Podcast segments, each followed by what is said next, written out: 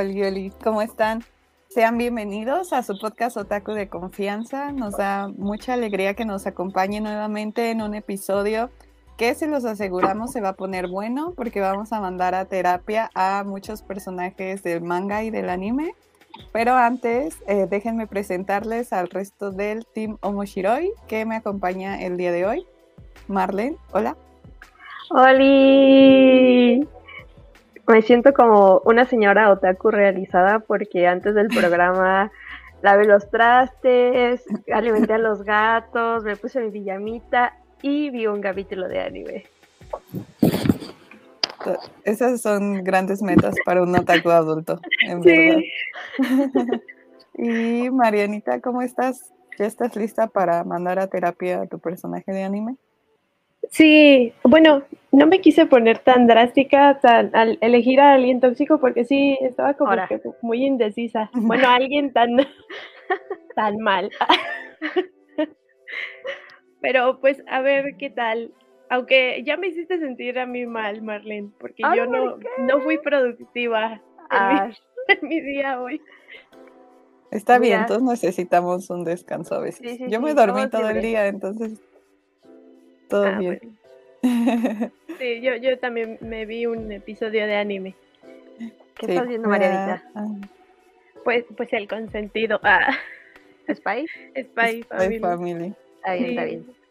Yo antes de terminando el episodio, yo creo que lo voy a ver. No lo he podido ver hoy. Eh, pero bueno, vamos a leer algunos comentarios para saludar a quienes nos están escuchando hoy. Eh, hola, Lady Blossom. Hola. Oigan, bienvenida. ¿Sí? Ah, es que, bueno, pusimos en nuestras historias un stickercito de preguntas y la respuesta de, Lady Blossom para el programa de hoy está buena, me gusta.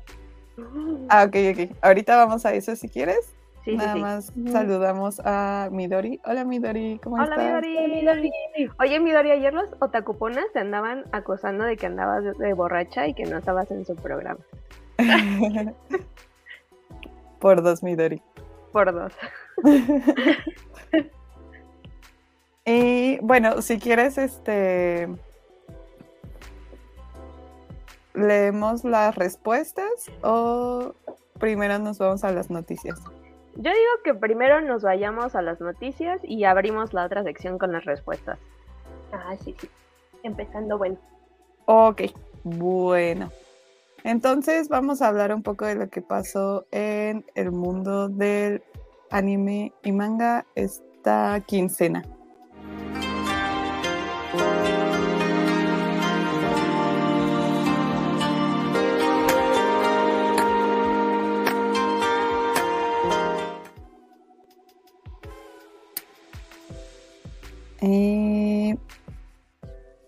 Marlene, ¿quieres compartirnos tus noticias? Sí, sí, sí. Pues estamos muy Pride, obviamente, en este podcast. Yo creo que todo el año, pero ahorita más. Entonces vamos, vamos a empezar justo con una noticia mm, pues muy relacionada con este mes, porque resulta que el 6 de junio en la Embajada de España en Tokio el mangaka Gengoro Tagame va a dar una conferencia como parte de las actividades del mes del orgullo LGBTIQ+. Y bueno, pues va a estar hablando de dos de sus obras, El marido de mi hermano y Bokura no Shishikai, como siempre, disculpen mi japonés. Y pues además en la embajada va a haber una exposición con páginas justo de El marido de mi hermano y de otros artistas japoneses que tratan temas de la diversidad sexual esto hasta el 8 de junio, así que los que estén de aquel lado del charco corran a verlo. Ay, qué emocionante. Es, en España, ¿verdad?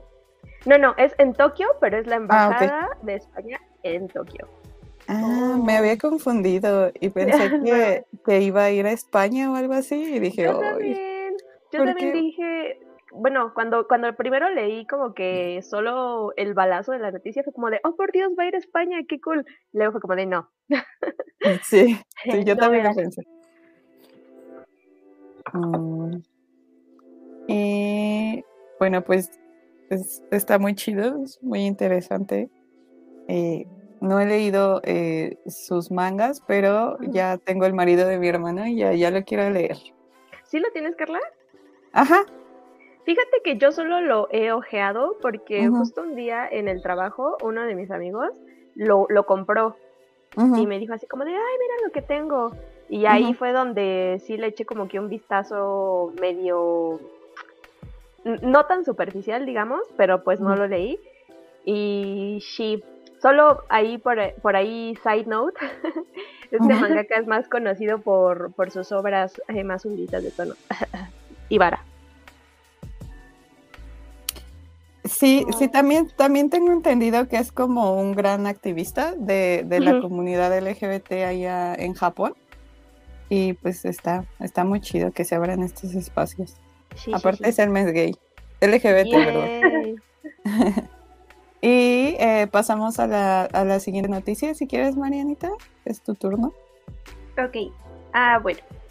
Justo en mayo pero nosotros este, lo conocimos la noticia, bueno, conocimos la noticia esta semana de que este, pues se anunció la creación de una nueva empresa creativa, ahí está el nombre, se pronuncia, me imagino que como en japonés, este, Joen. Y pues esta nueva empresa está formada por lo que es el estudio de animación Clover World, With Studio, la editorial Shuesa y este Aniplex también, que creo que es asociada de Sony, algo así recuerdo, pero eh, bueno, este, estos estudios se unieron o estas industrias para poder planificar y producir lo que sea obras este, de arte y animación. Pueden ser películas, algunas series, algunos cortometrajes, todo en conjunto con un nuevo modelo de trabajo en el que pues ahora buscan este favorecer a los creadores de este tipo de contenidos. Eh, justo estaba investigando y lo que son Cloverworks y With Studio serán ellos los encargados pues, de tal realizar las animaciones. Eh, eh, como tal, Shueisha va a, a, servir como un este, editor, mientras que Aniplex va a ser el productor en este proyecto. Eh, bueno, entre los puntos a destacar que se pueden esperar y que leí, porque tienen una página para este, el, público japonés y otra este, en inglés para pues a nivel mundial que todos este, podamos conocer más sobre este proyecto y lo que se viene. Eh, en primera van a hacer el trabajo en conjunto, o sea, van a hacer todo el proceso de producción desde la planificación hasta la animación, las ideas, o sea, todo. En segunda, pues van a aprovechar esta oportunidad que tienen entre todos de, las conexiones o los contactos que ellos este, con los que cuentan para poder abarcar no solo una colaboración entre ellos, sino también entre posibles estudios o tal vez productores o creadores este, independientes o igual este, algunos que ya conocemos. Y bueno, entre los beneficios que es para los creadores es este sistema de negocios en el que buscan apoyar de manera económica a, cada uno de los proyectos. O sea, eh, tratarán de hacer que, aunque sea difícil la repartición de, los ingresos, pues que todos este, puedan obtener la ganancia que, que se acuerda o que pueda ser representativa de acuerdo a lo que están realizando. Ah. Y mm. un dato importante, este, ya tienen representantes de, este, de esta nueva empresa y son este, productores justo de Spy Family. Eh, entre ellos está Yuchi Fukushima, si no me falla el japonés también, perdón, eh, por parte de Cloverworld. Y por parte de With Studio tenemos a Tetsuya Nakatake ellos van a representar por, por ahora este proyecto que se viene. Ay, no sé, no sé cómo me siento con esta noticia porque tengo por ahí un chismecito ahora que estuve armando un reel eh, por el décimo aniversario de WIT Studio. Pues de hecho parece que WIT Studio tiene una crisis financiera bastante, bastante grave. Eh, y por ahí, pues, o sea, es tan grave que tuvo que intervenir como que su compañía madre. Y, o sea, están realmente estudiando, pues, qué onda con su situación financiera, este, y así como que tratando de reestructurar y de salvar todo el asunto. Entonces, que se cree este nuevo proyecto donde, pues, una gran parte sea una compañía que de hecho está pues medio tambaleándose. No, no, no sé para dónde va el asunto. O sea, para mí hay como bastante incertidumbre de si realmente va a salir algo de esto, que por supuesto espero que sí, pero ahí hay un sentimiento de suspicacia. Pues si Aniplex va a ser el, el, productor, pues yo creo que es quien va a poner el dinerito. Entonces siento que tal vez WIT solo se trate como de, poner talento, o sea, como mano de obra artística y no lo van a dejar meterse en, temas financieros para que no desbalance nada y así tú no te metas, tú ponte a dibujar, gracias. dibujar. Ajá. Pero me gusta, me gusta.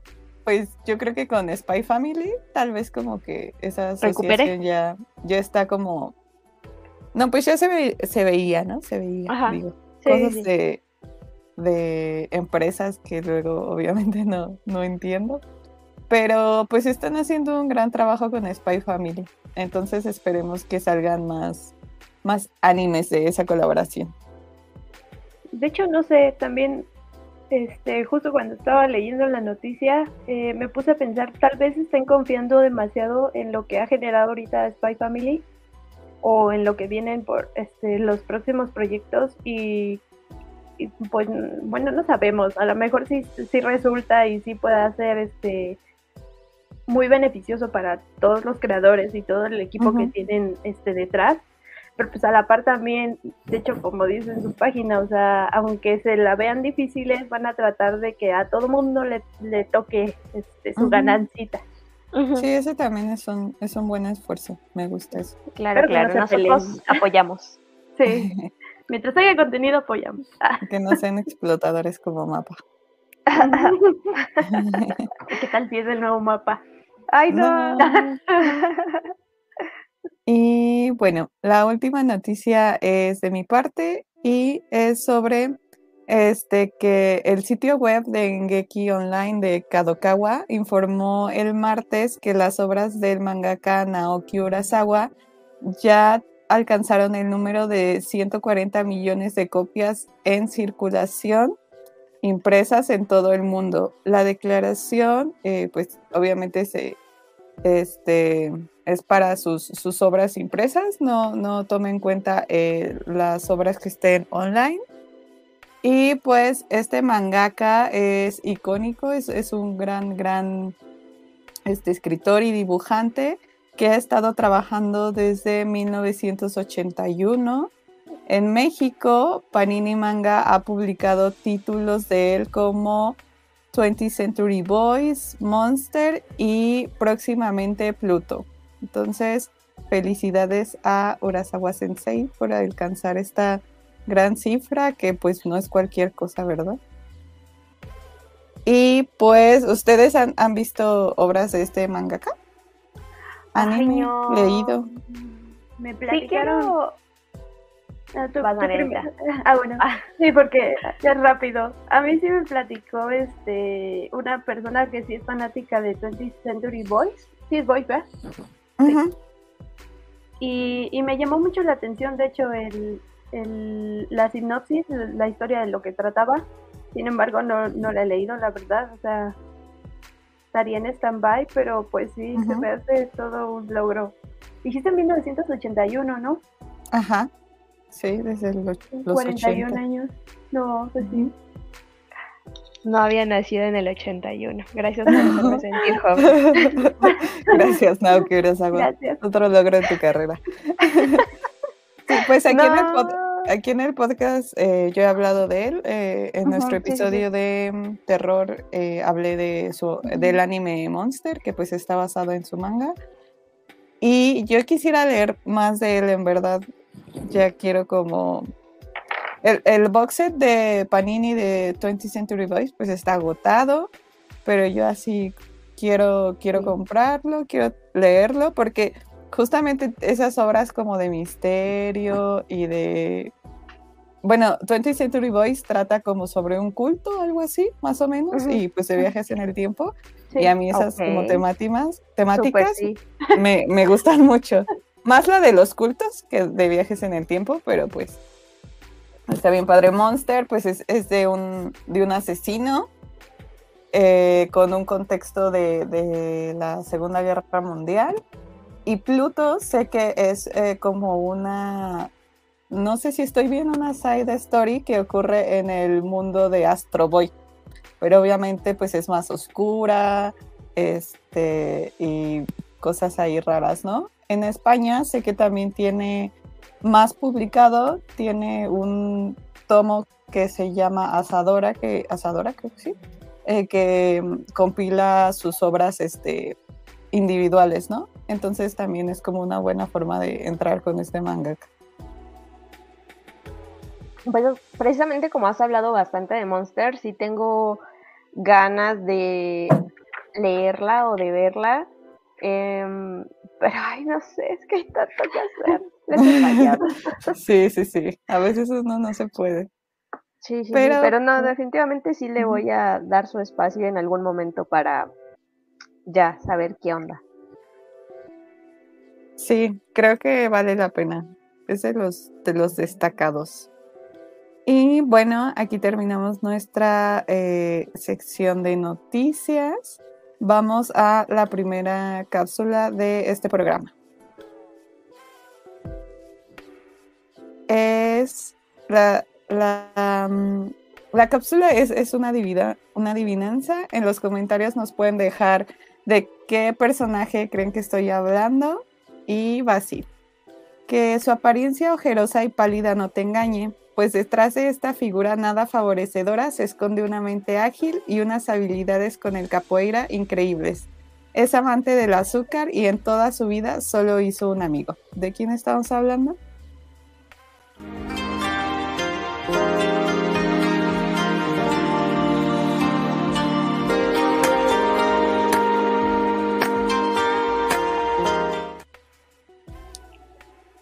Bueno, si quieren, antes de empezar, vamos a leer algunos comentarios en el chat. Ese va a decir, ese va a decir.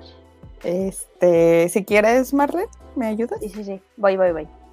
Y seguimos con mis dice, ni estaba de borracho, solo andaba en otro chisme para que los autocupones no anden hablando de ti. No, no sería raro que fuera, porque creo que ya lo han llevado para el salón manga. Ah, hablando de, del marido de mi hermano. Y Umi también está por acá. Oli, buenas noches, aquí llegando. Gracias, Umi. Eric también nos saluda, dice buenas. Oli, Oli, bienvenido.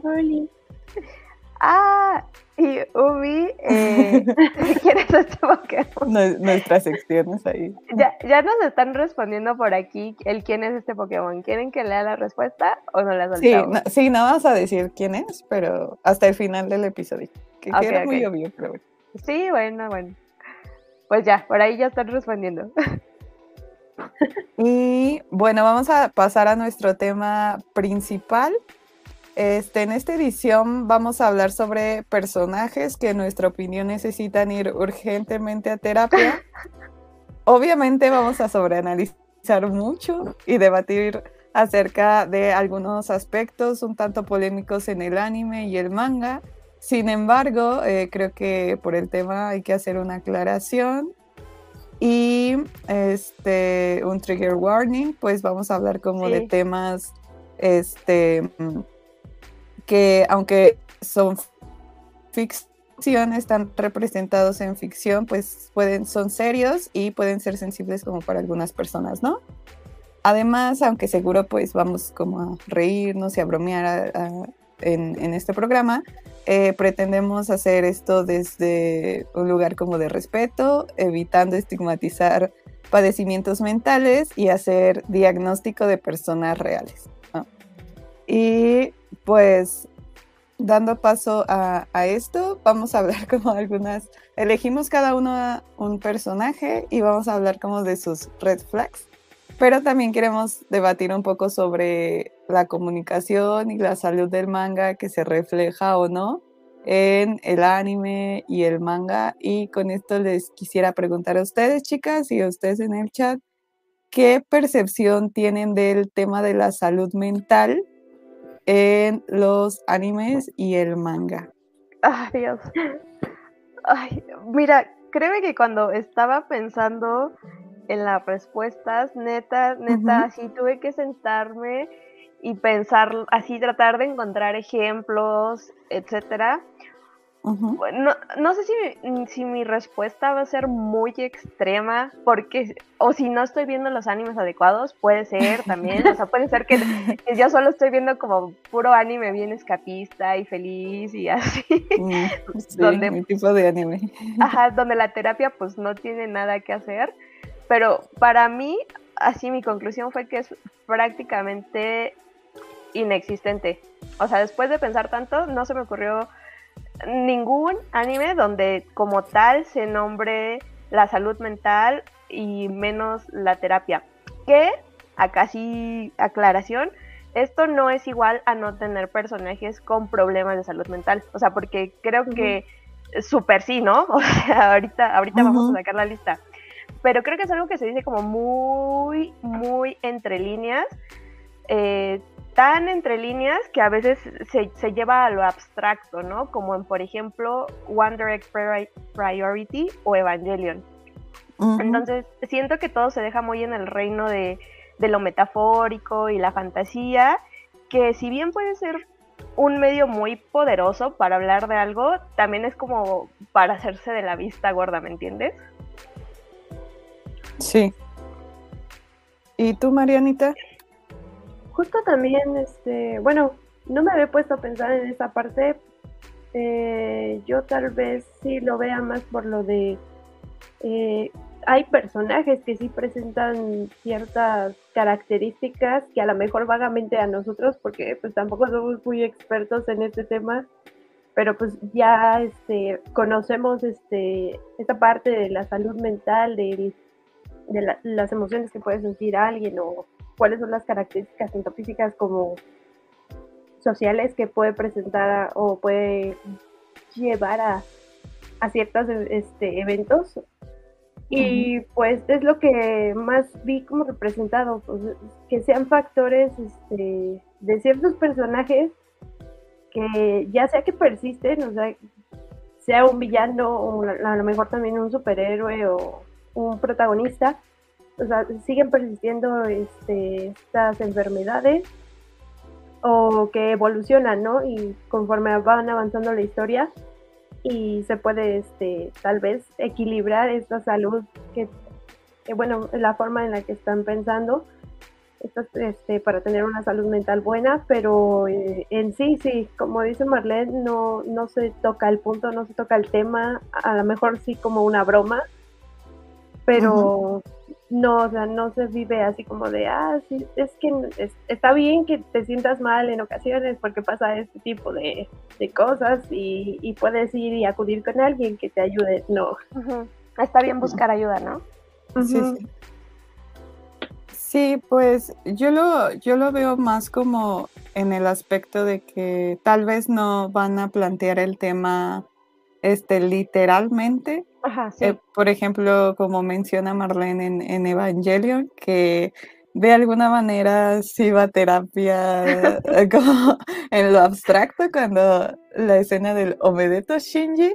Y creo que ahí es un poco cuando a veces, aunque es ficción, el, el anime o el manga pueden como a nosotros desde un, lugar donde una persona está hablando de lo que siente, como Evangelion, puede a nosotros como ayudarnos en, ciertos como aspectos, ¿no? No, creo que no, para mí no sería como bueno o, prudente eh, reclamarles como la falta de representación de la salud mental. Sí, sí. Este, y más bien como verlo un poco de cómo a ti te ayudan y pues te enseñan a veces tantas como lecciones valiosas, ¿no? Que hemos visto que, que, pasa, ¿no?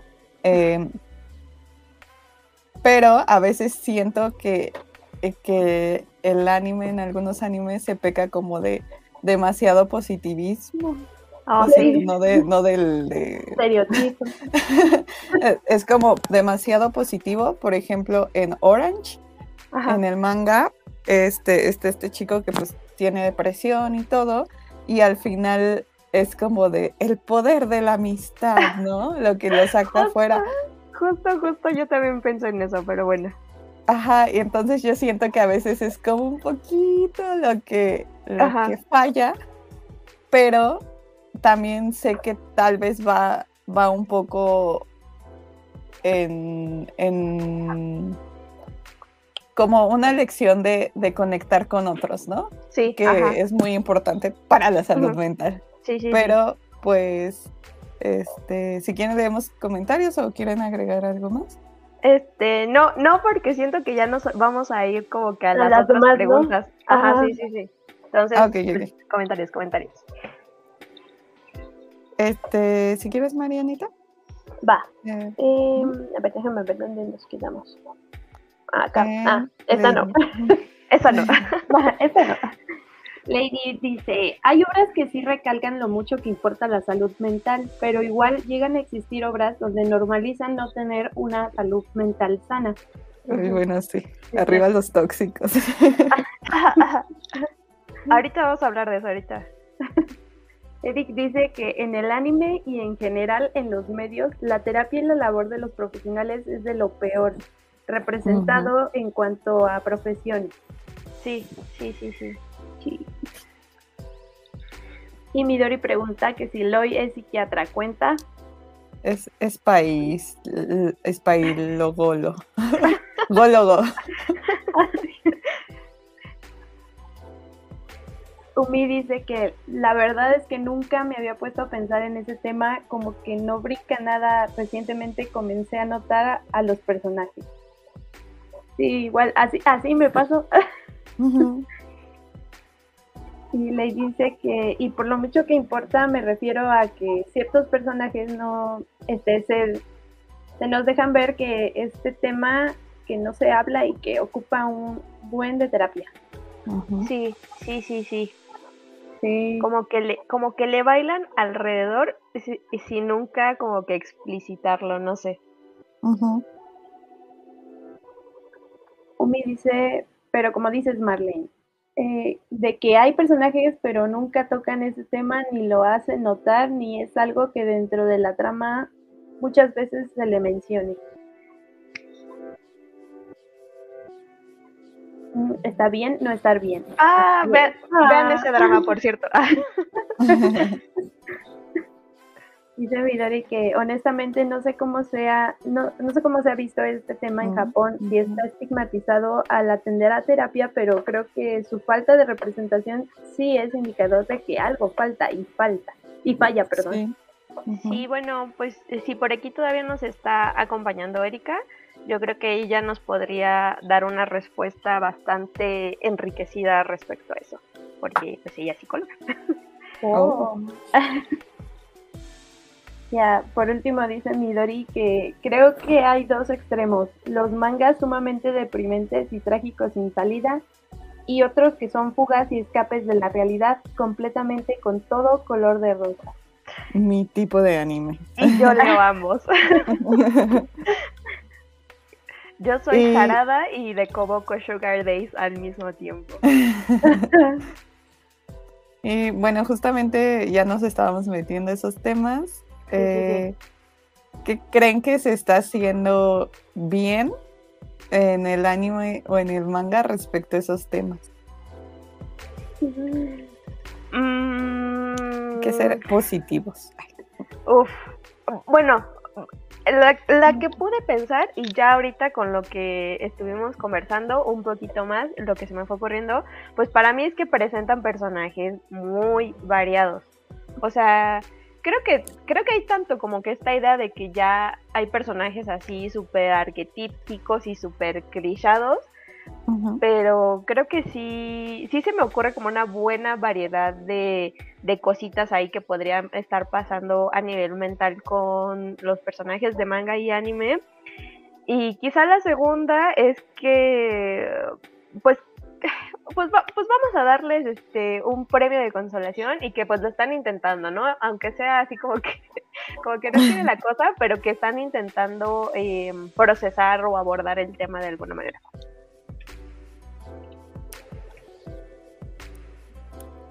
¿Y tú, Marianita? Ah, pensé que iba a decir quién está. No, sorry, sorry. No, no se me ocurrió ningún, ningún ejemplo concreto ah, así de, de personajes así, pero, ah, pero pues me refiero a que voy a decir una burrada y una exageración, pero solo para, para como que marcar mi punto, pero pues hay pues como que todo tipo de locos. Exacto. pues sí, es que pues pueden haber como dicen, o sea, muchas perspectivas de cómo se vaya a retomar el tema. A lo mejor, no sé, ahorita que estamos leyendo los comentarios y platicando sobre esto, pues tal vez sea un tema muy sensible que puedan tocar en Japón, por, porque pues, sabemos y conocemos la tasa de, suicidios que, existen allá. A lo mejor no lo quieren abordar por eso, esa inquietud.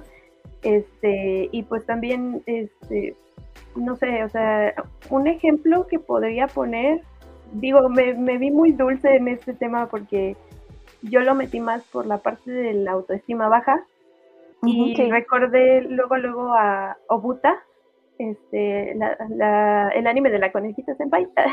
Ah, ok.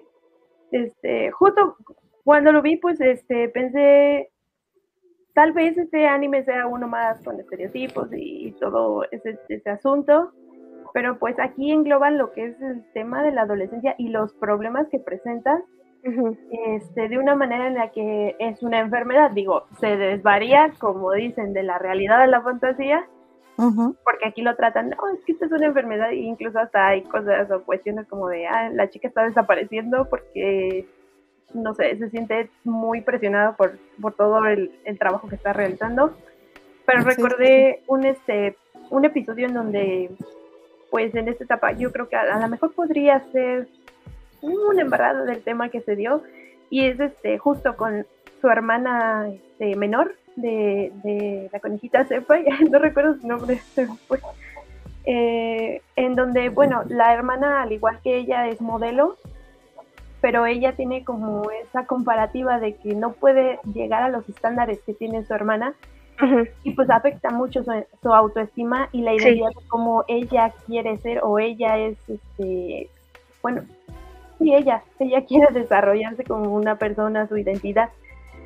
Eh, pues en ese aspecto podría ser que se, que se toque un poco, pero es más bien, como lo dijimos desde un inicio, no es el tratar el problema, más bien es este, los problemas que tiene este personaje que afectan su salud mental y que tal vez los hubo una solución porque el protagonista era el que estaba detrás de ellas, este, ayudándolas, pero pues no fue tomada como parte de un profesional.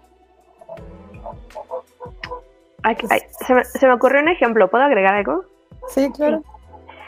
Este, ahorita me acordé de un BL, voy a confesar mi pecado, no es nada nuevo, pero ya saben que, bueno, en fin, este, me acordé de un, de un BL donde el, el, uno de los protas tiene personalidad múltiple.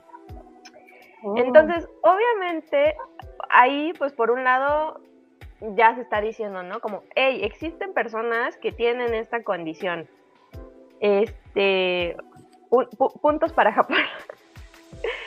Pero justo, pues ahí hay una cierta fetichización dentro de ese BL, ¿no? Porque parte como del, del jueguito erótico dentro de la historia era como de, el prota tiene muchas personalidades, entonces es como si el Luke lo estuviera haciendo con varias personas y hay así como que una cierta tensión. Hay como un triángulo amoroso entre dos de las personalidades y el Luke y así.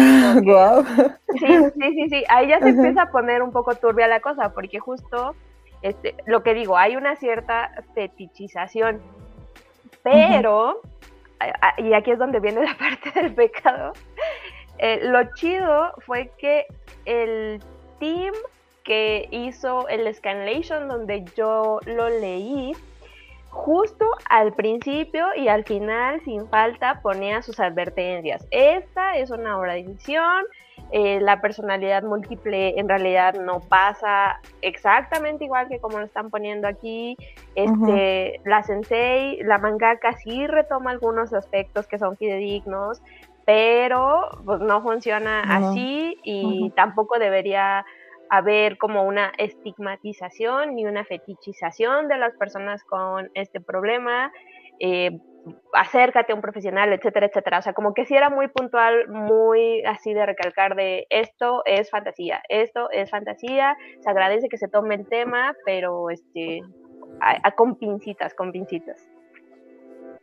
Y por cierto, en, ese, en, ese BL, el, bro iba, iba con un doctor, iba con un psiquiatra, o sea, y le daba sus medicinas y, y se las tomaba y quería, pues, este, ir a terapia y todo, ¿no? Ya. Uno, ah, un ejemplo. Un ejemplo, perdón. Está buena. Sí, yo, este, como pensando desde, em, como lo que decía antes de, que no, bueno, te va, no te va a decir el, anime así de va terapia, ¿no? Este, pero creo que un, un tema que a los japoneses a veces les cuesta, lo tienen muy presente, es como este aislamiento que, a veces pues muchas personas tienen, ¿no? Entonces yo entre lo bueno eh, recalco mucho ese, ese, tipo de animes que están como enfocados en, conectar con el otro, ¿no?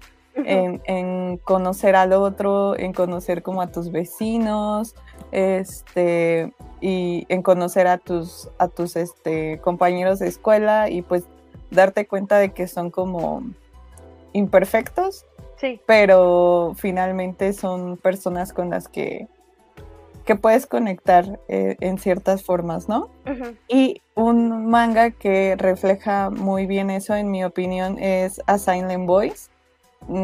Como saben, esa obra en muchos aspectos trata muy bien temas como el bullying, eh, como el suicidio y eh, como la depresión, ¿no? Y la... Mm, este, ay, se, me fue el nombre.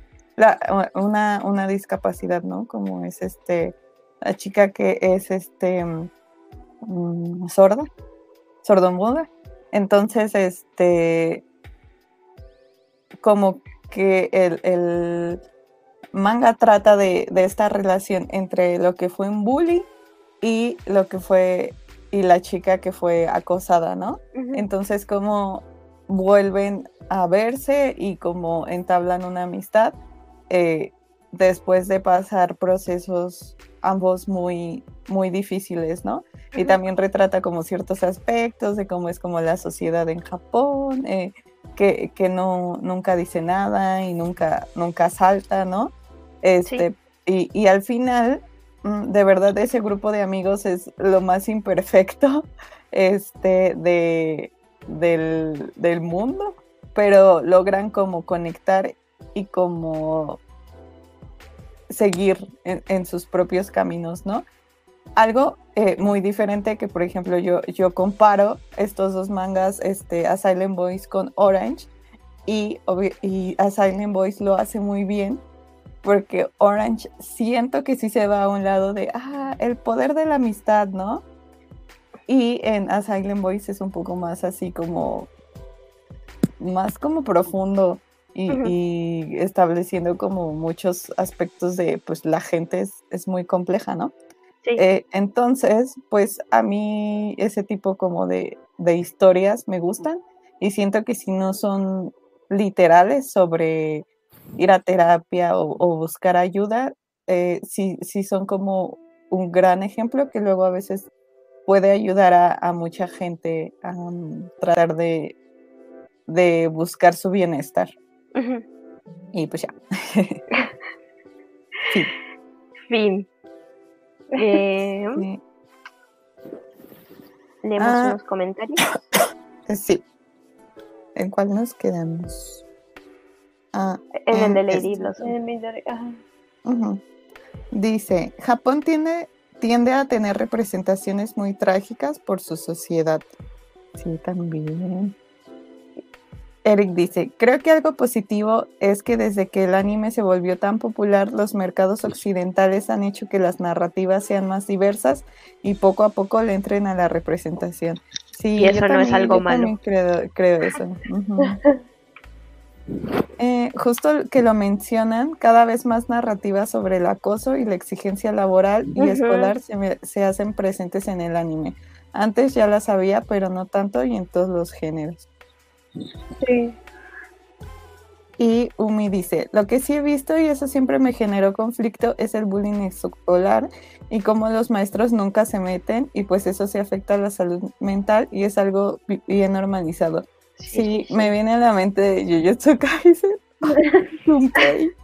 este, no. Y me viene a la mente el León de Marzo también. Otra que tengo que ver. Uy, sí, esa está muy bonito. Amo mucho a Silent Boys. Sí, lo hizo muy bien en muchas maneras a Silent Boys, en verdad. Les, les voy a confesar que sí la vi, pero neta no me acuerdo nada como fuera de, de lo más como así relevante, ¿no? Que justo es como la relación de los protas. Entonces cada vez que veo que, la mencionan y que la alaban y que le chillan, sí me quedo así de, güey, ¿por qué, a mí no me pegó como para que me acuerde qué chingados pasan eh, ahí en esa historia? No, es que es, en el manga, porque la película se queda como a la mitad de, oh, de es que no sé si salió antes que acabara, ¿no? Creo que, creo que, creo que sí acabó y salió la película, pero la película no retoma tanto la relación entre todos los personajes. Ya, ya. Y el manga sí. Entonces ahí se, se hace muy complejo la historia, mucho más de, pues como de la típica historia tal vez, ¿no? sí. Pero el manga, el manga. Ok, ok. Miren chicos, ya si vienen las vacaciones intersemestrales, les juro que voy a aplicar la de 30 días, 30 mangas. Sí, en verdad. Estaría bueno. Sí. Yo te lo presto. ¡Ah, yay! y bueno, ahora vamos al aspecto negativo. ¿Qué creen que se está haciendo mal por parte de los japoneses? Ahora sí, aquí viene mi rant. no, no es cierto. Pero si quieren, sí voy primero. Sí, vas. Bueno, bueno, fuera de lo que ya dije, o sea, para mí hay un cierto ocultamiento, eh, un no decir abiertamente, aquí hay un problema que requiere de un trabajo más extenso, de la ayuda de un profesional para ser solucionado. Eh, y justo lo que estaba diciendo Carla, ¿no? Como de este, esta positividad tóxica. O sea, creo que muchas cosas se dejan al poder de la amistad, así tal cual, o al échale ganas, mijo. o sea, creo que, que los problemas sí son presentados, muchas veces, de hecho, de una manera extensa, efectiva e incluso genial, pero como que se arreglan simplemente siguiendo adelante o con la ayuda de tus amigos o un poco así como que por epifanía. Entonces, ah, pues no, o, sea, a ver, pues ya aquí metiendo un poquito de la realidad, yo hablando con personas que, que toman medicación para la ansiedad o para la depresión, una cosa que sí me han comentado es como, pues que no, o sea, que hay, que, que no se puede, o sea que a veces no se puede arreglar así con el poder del amor, con el poder de la amistad o con el poder de nada, o sea que neta necesitas otra ayuda, ¿no? Como para salir de ese bache y, siento que a veces eso se deja un poco fuera de la, de la discusión en la narrativa. Y mi otro problema es que yo siento que hay como una glorificación de ciertas personalidades, como las de Andere. Mm, y, justo también pues hay como un embellecimiento de la melancolía y como que por estética la onda se vuelve un poco aspiracional, ¿no? Y, también por ahí ya interviniendo con la realidad de nuevo, eh, justo personas eh, con un nivel un poco más serio de estos problemas, sí es como güey, o sea, aman, aman a los personajes emo, pero cuando justo tienes como que convivir con personas que realmente están deprimidas o que realmente tienen una ansiedad social muy grave, la gente no reacciona de la misma manera. O sea, no son comprensivos, no son empáticos, no son pacientes, etcétera, etcétera. Justo. Ay, perdón, ibas a todavía hablar. No, no, no, no. Ah, Marianita. Es que recordé, porque también este. Bueno, ahorita de lo que estás diciendo de, de cómo ven a, las, a este tipo de personas, las las glorifican. Me acordé, bueno, cuando empecé este, My Hero Academia, sí, iba a decir algo más. Mm. Ajá. Este, es que me la mente.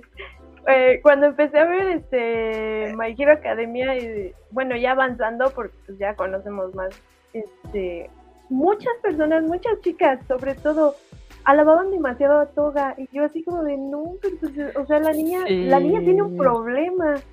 ¿Por qué, ¿Por qué se te hace algo tan, no sé, ellas lo veían como que muy sensual, muy tal vez valiente? ¿Quién es Toga y por qué lo hace? Ah, eh, Toga es este la niña de las colitas, rubia, que este, le chupa es una villana, ¿no? Ajá, es villana le chupa la sangre para convertirse en, ellos.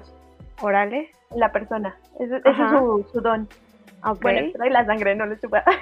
Ah, yo así de. Sí, con unas jeringas. Con sí, procesos médicos adecuados. Pero sí, este. Cuando aparece el personaje, mm, a varias personas este, veo, mm, por lo general niñas también, que no, es que es el mejor, como la quiero, eh, es este muy chida y no sé qué, había chicas que se disfrazaban y yo me ponía a pensar, o sea, este tipo de personajes son a los que se está, está dirigiendo pues al, el estudio a los espectadores. Digo, no quiero que suene tanto de que es un producto el anime, pero pues así se ha visto en algunas ocasiones en Japón.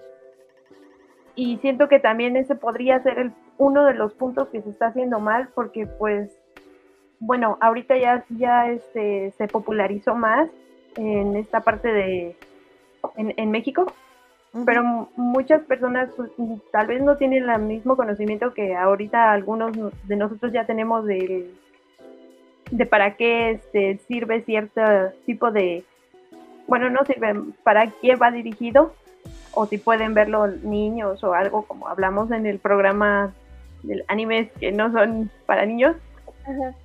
Pero este sí, no sé, o sea, me, me repuntó demasiado ese aspecto cuando pues sí, tal vez tienen personajes diferentes dentro del, del, de ese anime, pero que también sería como que interesante, ¿no? El ver el por qué este tipo de personajes es los que más este llegan a impactar, a lo mejor por el identificarse, no lo sé, no quiero decirlo tan este confirmado, pero pero sí este podría ser un, punto de esto.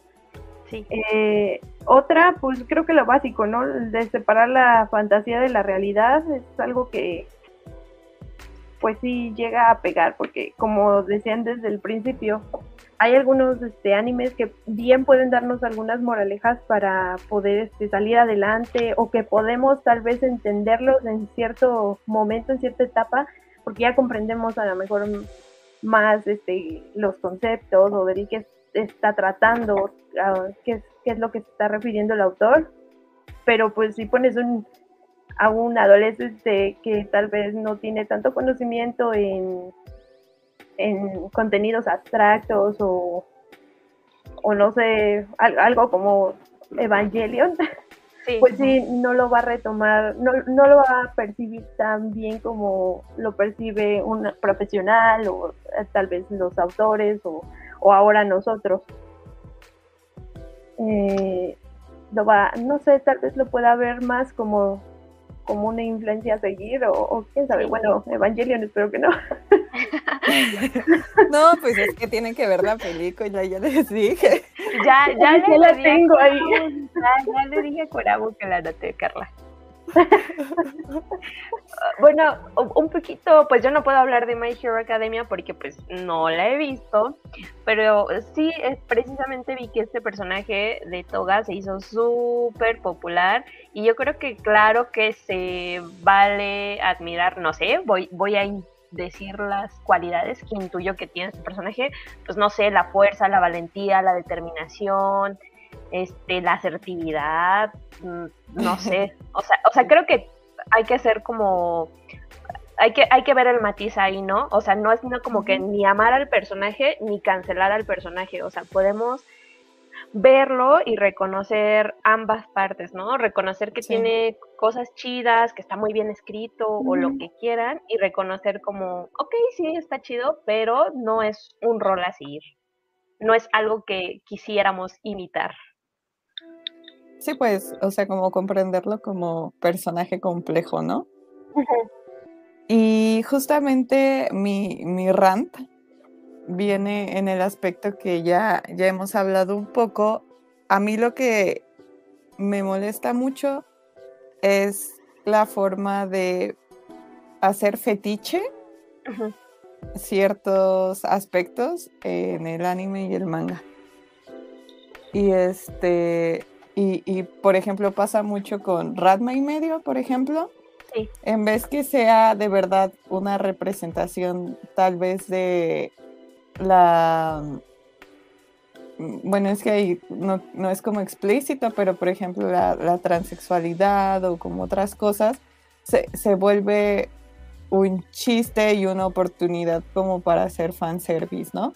Sí. Y eso también le pasa a muchas, muchas series y ahorita justo es como un poco lo que hablan aquí en el chat y, para mí es como lo, más, em, lo que a mí me salta cuando un autor eh, hace su, obra, ¿no? Eh, y que creo que no, no contribuye nada en, en hablar de tanto de la diversidad de las personas como de la diversidad como de, de problemas que pueden tener o cuando es como algo complejo, ¿no? Como una enfermedad mental o un padecimiento y pues, pues eso, chicos. ¿Les parece si leemos comentarios que están muy, muy interesantes? Sí, sí, ya vi que ya se juntaron. Ajá, sí, si quieren leemos de tres y tres. Va, ok, ok. Empiezo yo con el de Midori.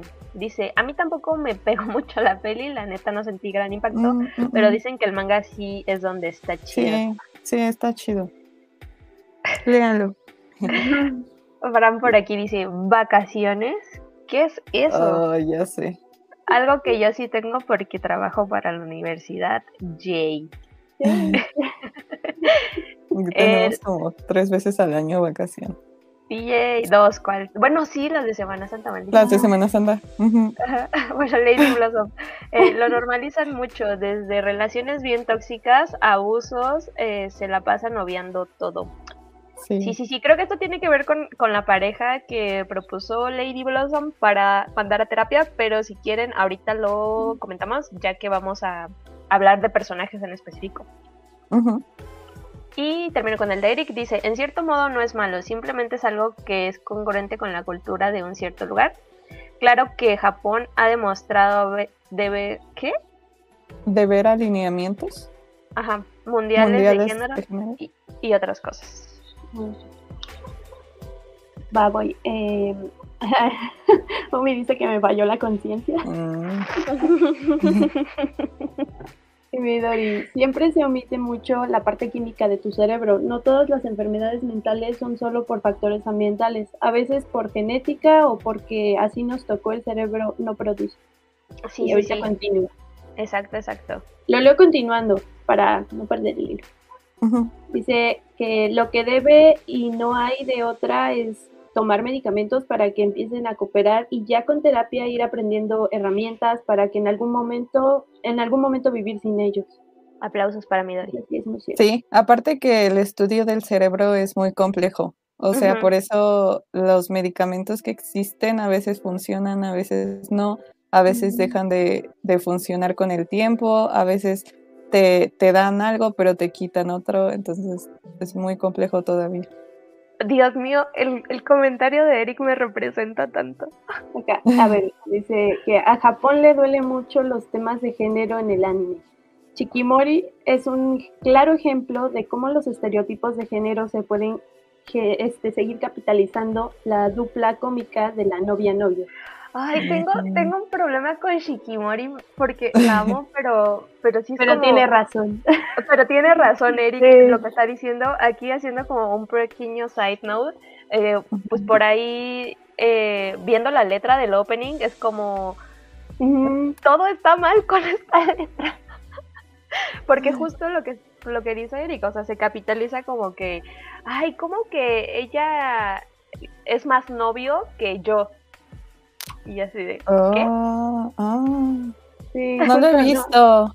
Hasta el novio es muy, muy sensible, muy afeminado.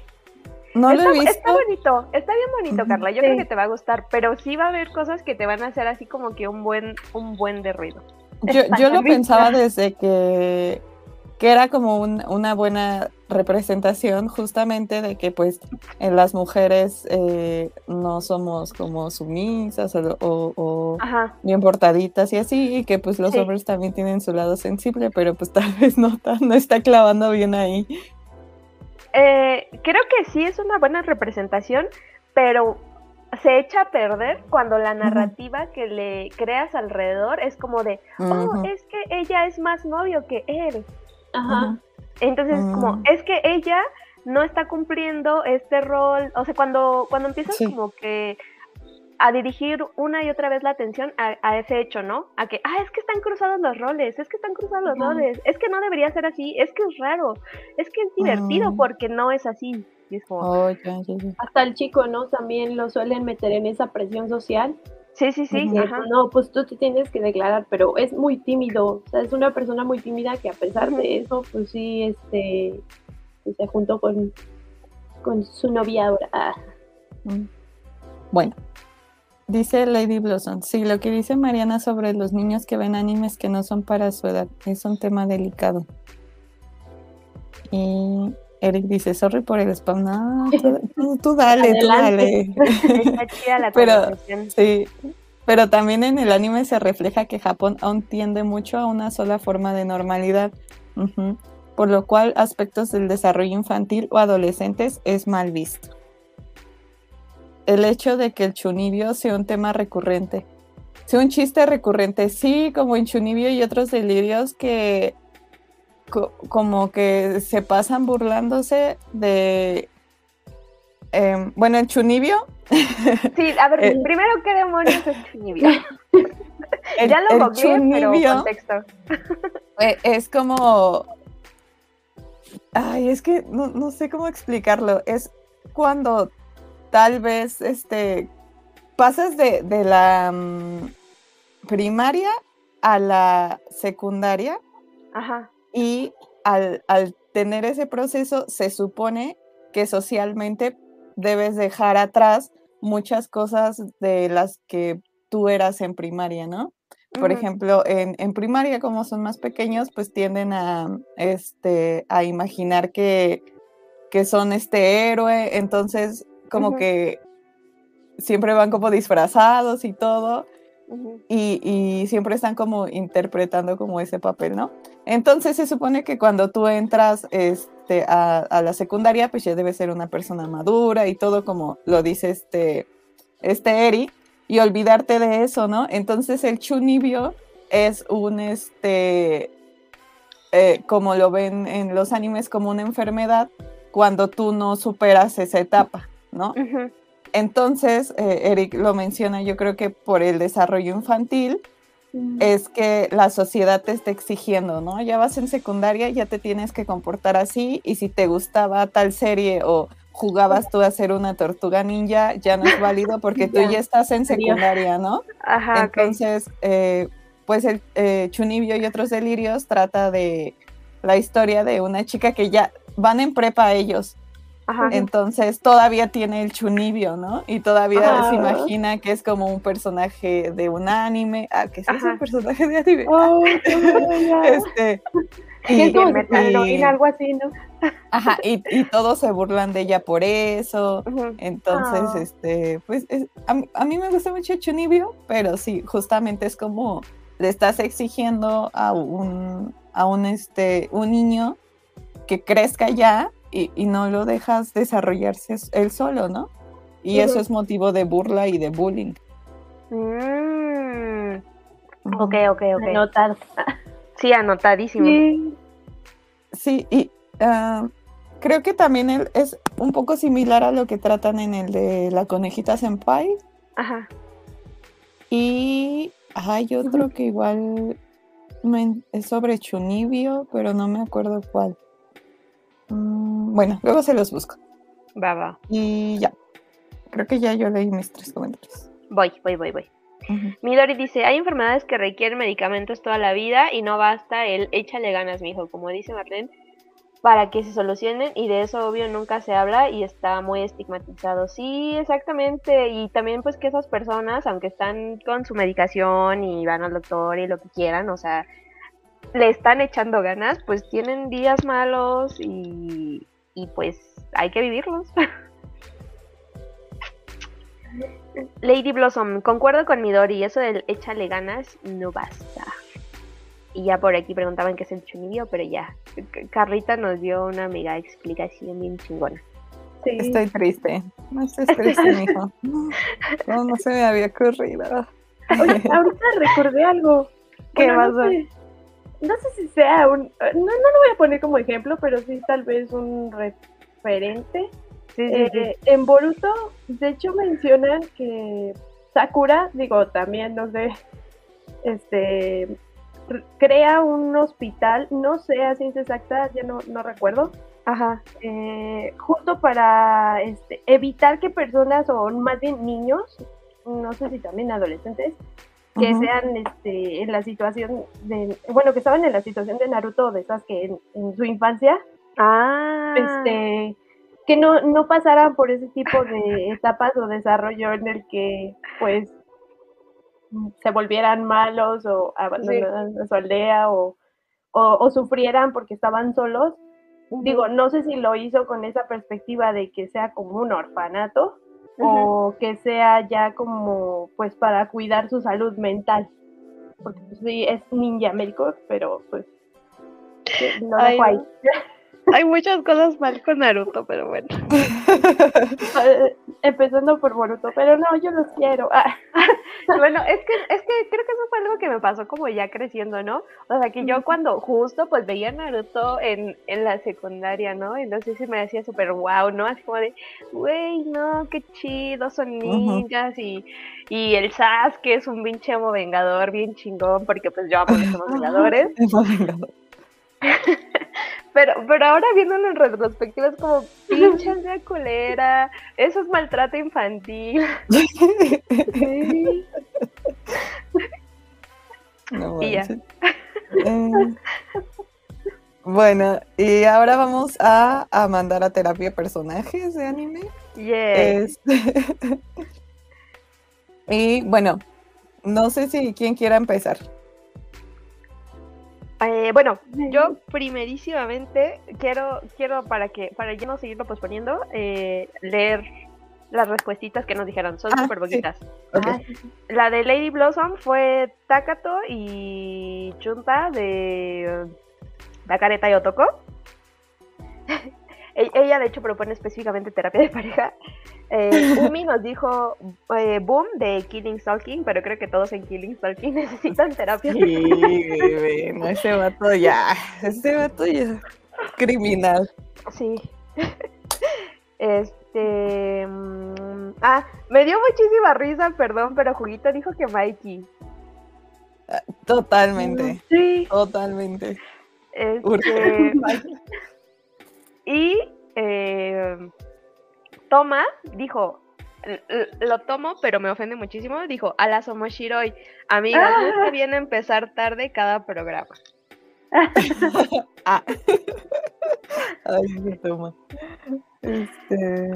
Y ya. Está buena, está buena su respuesta. Menos la de toma.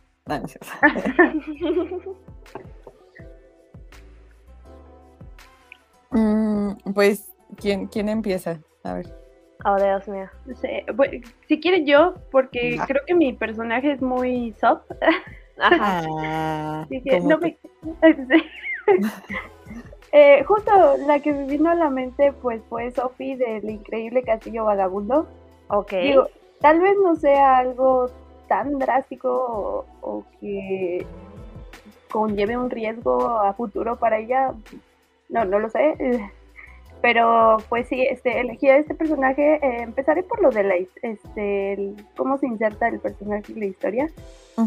Porque pues en primera Sophie es una chica de 18 años que es este, la encargada de, esta tienda de sombreros eh, que se la heredó su padre. Incluso este, no, no leí los libros, pero sí este, investigué un poquito y este, bueno, al parecer este, ella eh, pierde a su madre este, y su papá se vuelve a casar teniendo ahora a dos este, hermanas, o creo que es a una, eh, o sea, son sus hermanas atrás. Una es la que sale eh, en la pastelería, cafetería, en la película. Y pues mm. este, la otra es este, bueno, la que se parece, porque yo pensé que eran las mismas, pero no, es su madrastra. Ajá, sí. Y bueno, ella es una persona pues callada, un tanto desconfiada de sí mismo, tiene pues una baja autoestima, tal vez de, por depresión. No, no puedo diagnosticar porque no soy este, psicóloga, pero pues, o psiquiatra. Eh, pues ahí va. Em, pues en sí ella pues se la vive adentro de lo que es la tienda de sombreros. No, no tiene como que esa propuesta de, de salir adelante hasta que este, conoce a la bruja calamidad quien le lanzó un hechizo para transformarla en una mujer de 90 años. Eh, y pues aquí la narrativa que todos conocemos, que pues ella tiene que conocer, este, eh, digo, encontrarse con Hall para que pueda romper ese hechizo, pero que al final pues el hechizo es este, lo tiene que romper ella para el, darse a conocer, ¿no? De que ella cree en sí misma y que confía de, lo bonita que puede llegar a ser porque tiene esta parte de, de la comparativa con su hermana que pues sí es más un poquito más este eh, ah, ¿cómo podría decirlo? es que a mí se me hace un personaje bonito ambas. Canónicamente atractivo. es el estereotipo de chicas tal vez. sí. Y bueno, entre los mayores red flags que puedo destacar, pero no, porque es muy linda, pues podría ser ese pensamiento un tantito pesimista que tiene por, por ella misma, por tal vez el que el, el que tenga a su hermana o la, comparen con el por qué no te comportas como ella, por qué no eres más afeminada, por qué siempre estás enfocada en el trabajo y tu hermana es como que más atenta con todo. Eh, ese podría ser uno y, y, creo que ya, porque sí.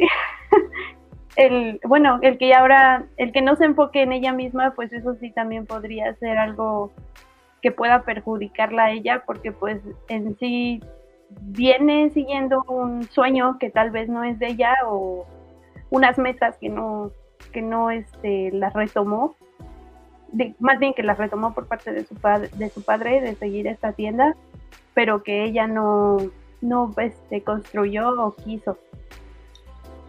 Eh, sí, creo que se resolvería con terapia este, los problemas que tiene este personaje, pues tal vez sí.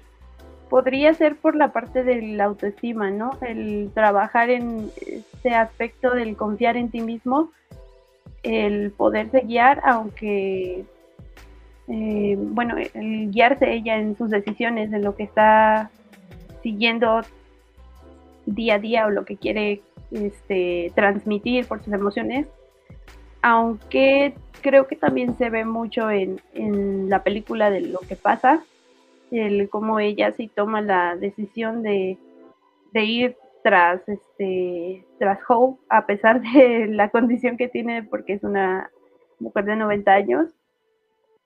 Y bueno pues si acabaría el anime si tu personaje fuera terapia eh, no pero tal vez tomaría un camino diferente a lo mejor como un protagonista, este, una, eh, una heroína, no sé, que tome más la iniciativa, porque pues en sí Holt no está en todo, este, en, casi toda la aventura, porque pues él está en la, en la guerra, está combatiendo, pero tal vez ella, como se vio en, en las escenas, en las últimas, pues tome la iniciativa desde antes de, yo pensaría, incorporarse a la guerra para ayudarlo.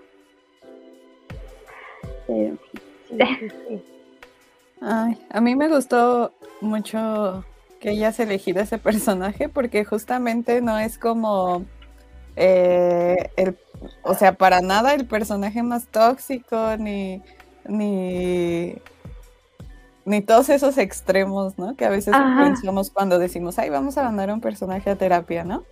Este, y creo que es una forma, Sophie es un bonito ejemplo de que la terapia te puede ayudar, no, no necesitas como estar tan mal, ¿no? O sea, como ni, ni tan roto, ni tan, este... Tan Ajá, ser como un asesino serial como el de Killing Stalking y esas cosas, ¿no? Para pedir ayuda, sino que simplemente eh, pueden ser, puede, ir a terapia puede ser benéfico para ti si, si no tienes como seguridad en ti mismo y como todo esa cosa que le pasa a Sofía, ¿no?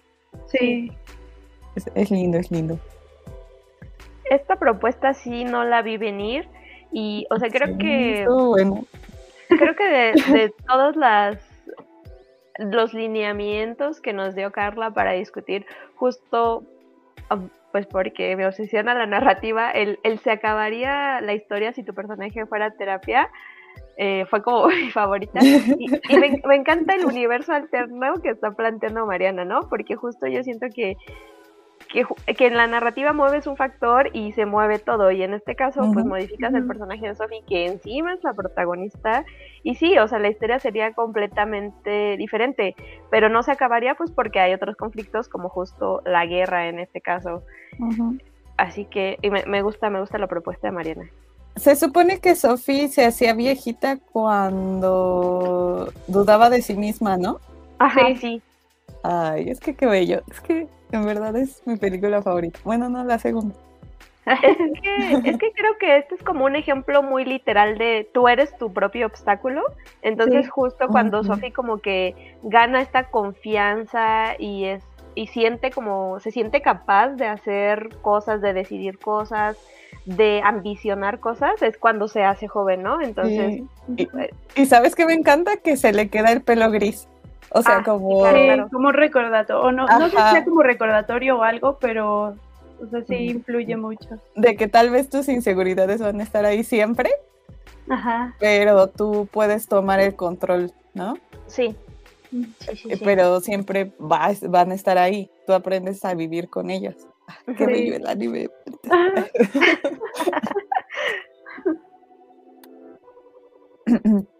Este, bueno, antes de pasar eh, al segundo, leemos comentarios y eh, a quien esté en el chat, eh, vayan pensando ustedes en, qué personaje mandarían como a terapia y pues ahí nosotros vamos a decir, sí, no, está loco, cárcel, merece cárcel. Y bueno, ¿en dónde nos quedamos? Ah, en el de Midori. Bueno, si quieren, leo tres y Midori dice, pues ponte a limpiar, mijo. Ay, no. Eh, Eric dice, Boruto no es canon en nuestros corazones. Payas. Ah.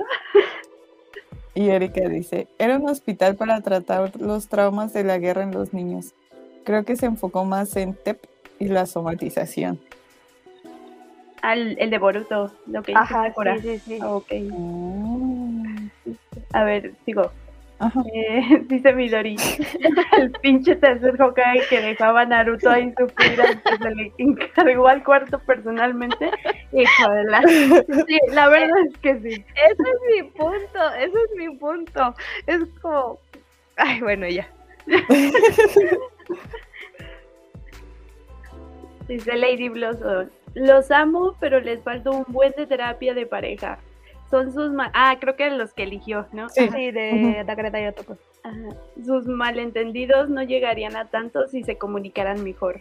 Viva la comunicación muchachos. Yay.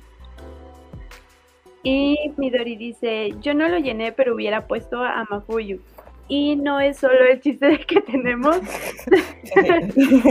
sino que neta, como alguien este, pasando por un duelo es bien necesario la terapia. No es fácil procesarlo solo, eso sí es muy cierto. Lo siento, pero yo voy a hablar de Mafuyo ahorita, así que se va a poner bueno el chisme. Ah. Van, sigo leyendo los... Ah, ¿Voy? Sí. Sí. Ah, dice Midori también, estoy de acuerdo, Lady Blossom, pero sin eso no tendríamos el 80% del reino. les, tengo, una mala noticia, ¿eh? Les tengo una muy mala noticia, porque eh, de acuerdo como con estas líneas de desarrollo estándar, los problemas de comunicación son de hecho un evento central de, cualquier no de, de cualquier historia de romance. Ah, bueno, sí. Maldita sea. Ajá, o sea, se supone que hay como que un black moment antes de que la pareja eh, pueda estar como que en sus felices para siempre. Así que quedamos leyendo eso. eh, responde Lady Blossom, al Bele le falta mucha terapia de pareja. estoy de acuerdo, pero aquí estoy leyendo jaradas, sin embargo. Este César, sin acento, nos dice, ya se habló de Gods de Berserk y todo Berserk. No. no, pero esta es tu oportunidad, César, sin acento. Cuéntanos, ¿qué, qué, terapia hace falta ahí? Sí, sí, no, no he tapado yo Berserk. Y dice de Manga Sama, hola, eh, Helado Fernández de Fairy Tail, el vato sigue sintiéndose culpable por lo de la Torre del Paraíso. Siento que nos comemos un spoiler de una serie que no vemos. no importa. Y bueno, eh, entonces si quieren eh, pasamos a Marlene. ¡Yay! Ahora sí, muchachos, vamos a vernos. Miren, este drama, este drama, este episodio estuvo patrocinado por el, el Fuck Mary Kill que jugamos hace 15 días, donde todos odiaron a Mafuyu y ya me cuenta que hay un hate muy grande por Mafuyu y eso me estresa demasiado, aunque me intuyo de dónde viene. Entonces yo dije, no, en este episodio de la terapia yo voy a defender a Mafuyu a capa y espada. De hecho, eh, de hecho esta um, Umi en el stickercito nos dejó dos respuestas. Justo uno fue el vato de Killing Stalking y el otro fue Mafuyu, pero no lo leí porque aquí va, aquí va mi defensa. Este, lo mismo que con Sophie, a mí me cuesta un poco utilizar la etiqueta red flag para hablar de Mafuyu porque siento que una red flag es como implica que este personaje es peligroso. Y pues no, este personaje no es peligroso, es un personaje muy bien escrito, complejo y pues profundo. Y creo que algunas, pero bueno, yéndonos con, esa finta, algunas de sus red flags podrían ser pues sus dificultades de comunicación. Que, ¿Quieren un spoiler o, no lo digo? Mm, ¿De qué es el spoiler del manga? sí, sí, del manga, del manga. Ah, no. Ah, bueno.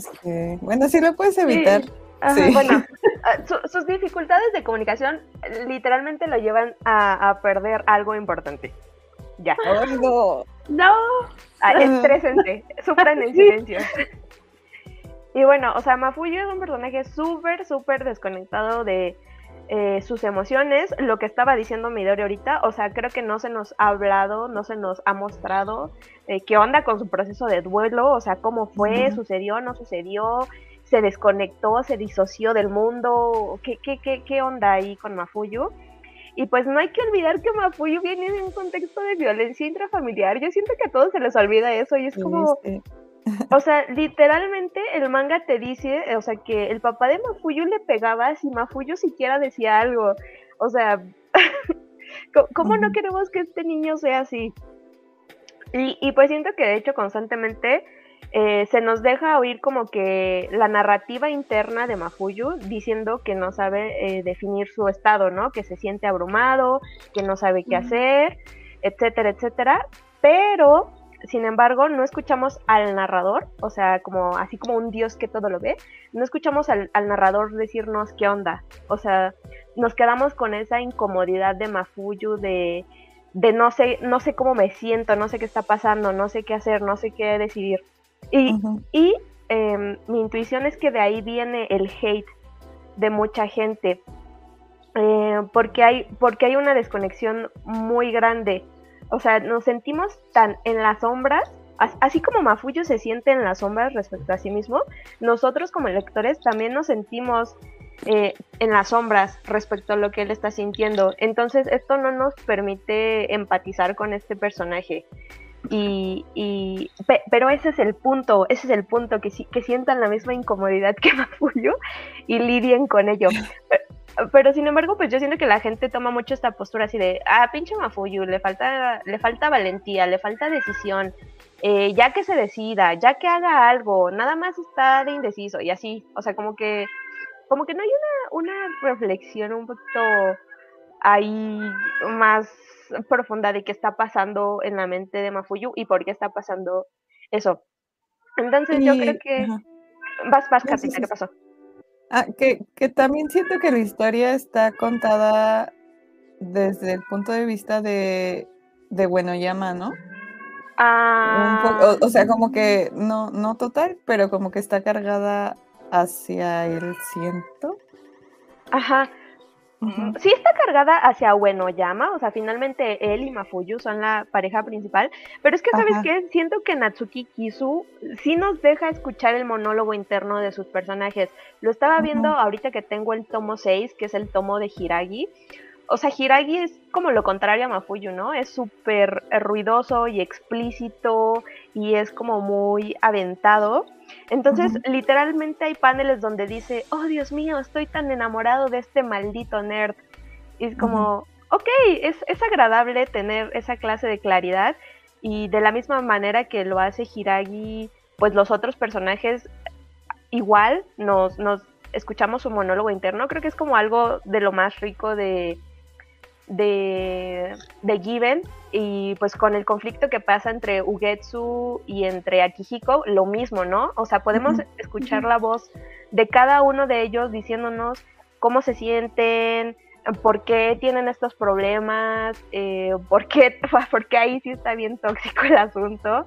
Pero con Mafuyo no, o sea, con Mafuyo siempre es como, no sé y no sé y no sé y no sé, y es porque Mafuyo está desconectado de sus emociones y, y pues ahí es como otra perspectiva totalmente diferente de otro personaje que siente las cosas completamente diferentes.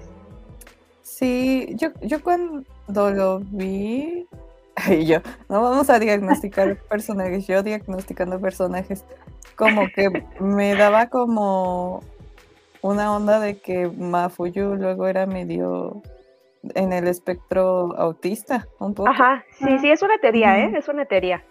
Sí, como que a veces sí está un poquito desconectado, incluso en su personalidad, e incluso que a veces no sienta mucha conexión o no dijera bien los sentimientos que tiene la otra persona, también creo que habla de eso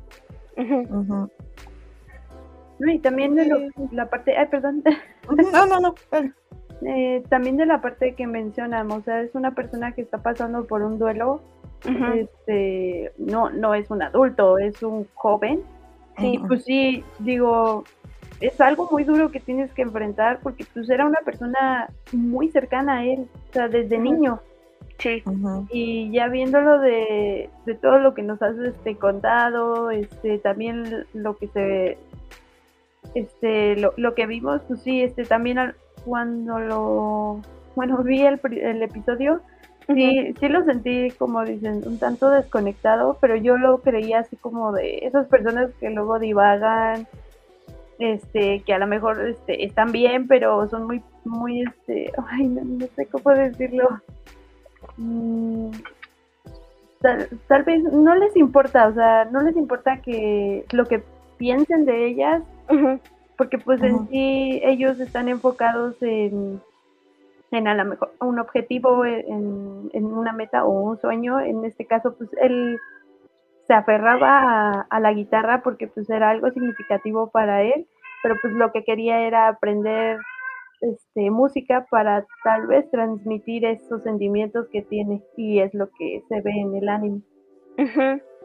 Sí, pues es que yo creo que Mafuyu tiene como ahí unas cosas muy serias que resolver en terapia, que es finalmente lo que hipotéticamente estamos haciendo en este episodio. O sea, desde los conflictos de su niñez hasta la muerte de su ex. O sea, yo creo que su mundo ha pasado por sacudidas y cambios monumentales. Y pues es claro que este niño no ha desarrollado las herramientas para procesarlas y que, que ese es como el trabajo que tiene que hacer. Ay, esperemos, esperemos en bien todo salga bien con Sí. Besitos Porque para sí se merece ser feliz y no lastimar a mi bueno llama. Sí.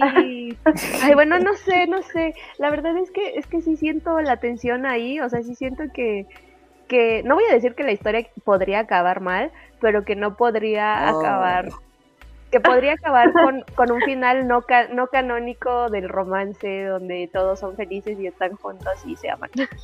Oh. Sí, me siento amenazada, sí. me siento amenazada. No me hagas esto. Me vas a odiar, me vas a odiar Carla, pero yo quisiera sentir eso y digo, no creo que vaya porque pues es un shonen o no sé, pero quisiera que pasara eso con Space Family.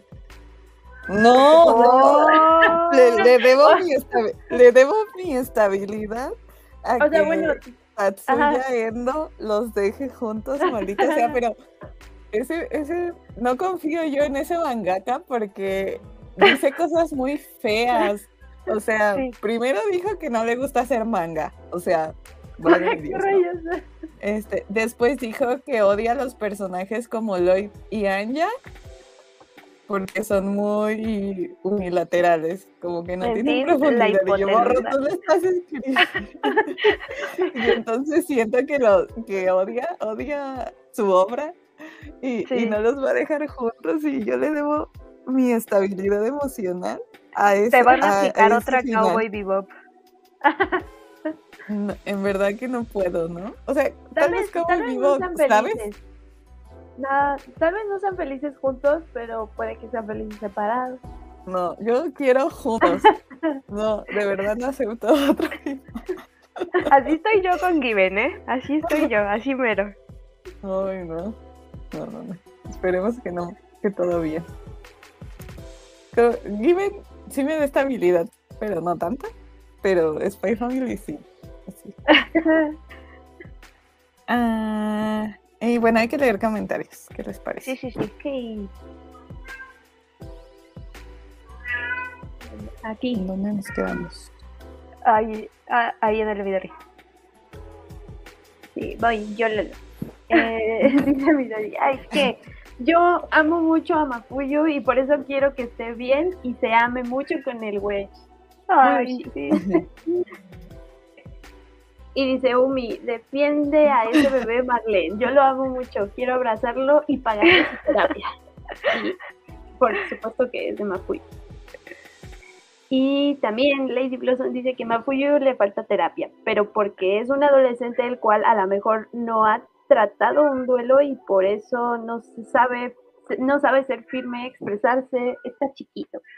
La neta, yo siento que, que el que Mafuyo sea adolescente es otro gran factor en, en como en todo lo que está pasando ahí con él. Un adolescente maltratado, o sea. Ajá. Está muy cañón. Y uno, uno no puede. Se me había olvidado, perdón. sí. Uh, Si quieres, voy a. Ah, sí, vas. Ok, Midori dice, díselos Marlene. ya, ya les di próximamente mi tesis de maestría sobre eh, el monólogo interno en Given o algo así. Uy, dice, a mí me choca que usen el discurso de, es que estar dañado no le da el derecho a dañar. Güey, tiene 16 años, viene del contexto de violencia y no ha ido a terapia. Él no sabe ni siquiera qué onda consigo. Mm, aparte, como que hay matices, ¿no? Sí, sí, sí. Por ejemplo, en Killing Stalking, obviamente sus traumas no le dan derecho a asesinar gente. Este, pero pues Mafuyo está aprendiendo, tal vez. Sí, sí, sí. Y, yo siento que sí se nota un, como un, no sé si dice un, un avance, pero definitivamente un cambio.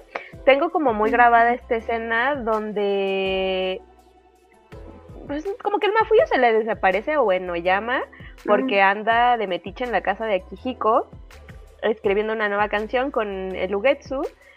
y, y bueno, Yama le dice así como, Ash, o sea, ¿qué onda? Y no, no me pelas, ¿no? Y ya se, o sea, bien berrinchudo, a ver ahí por qué no dice nada de bueno llama. Bien berrinchudo, el bueno llama, en vez de hablar las cosas, ya se va a alargar así bien verga. y, y ahí es Mafuyo el que le dice así como de no, no te vayas, o sea, ¿qué onda? ¿Qué está pasando? ¿Estás enojado? ¿Mm? ¿Mm? Sí, aparte no siento que sea tan manchado como otros personajes de, del BL, ¿saben? O sea, creo que su nivel de toxicidad no está tan grave. Son celos, tranquilos. Sí, no, o sea, pues tal vez está como desconectado, pero no, no da mal. Eh, Lady Blossom dice, Umi, Midori y yo estamos contigo, Marlene. Muchas gracias. Y Midori dice, me identifico mucho con él porque aunque no a su nivel, tengo muchos problemas de comunicar cómo me siento y ahora vivir un proceso de duelo es bien doloroso y sin una mano que te guíe debe ser muy cruel. Sí. Aparte, el nivel de involucramiento que tiene con ese fallecimiento, ¿no? Está muy fuerte. Sí, sí, sí. Eh, y la gente no empatizando con él pensando que es por cobarde o indeciso. A Chile sí me lastimar. Ah, ya sé. A mí me da coraje. Sí, como que no están profundizando, ¿no? A ver. Ahí bien, bien. Igual, Umi dice, igual me duele que se pongan así con él, me duele y me da coraje que después de saber todo lo que ha pasado no se den cuenta y sean tan poco empáticos. Mm, ¿Quién va? Dice Midori, por dos Marlene, la presión. Ay, ya sé. Ya suéltame Natsuki eso. Me dice que yo imagino un final en el que justamente no terminan juntos porque Mafuyu decide primero superar esa etapa y luego un tipo epílogo donde se reencuentren y se sonrían como dando pie a un futuro. ¡Ah! Sí, puede ser, puede ser. Es que yo siento que, que justo Mafuyu como que todavía está atrapado ahí en algunas cositas que tiene que resolver primero, pero bueno, llama pues ya está así como que superpuesto, tiene la oportunidad y, o sea, de, de, ser como que ya un profesional, tiene el talento, la oportunidad, todo, tiene todo preparado y, pues ahí puede que en efecto, ¿no? O sea, tengan como planes de vida distintos y, y lo mejor sea separarse. Sí.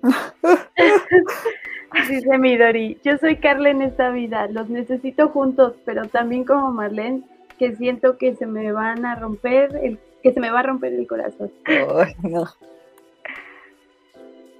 Y por último dice César sin acento.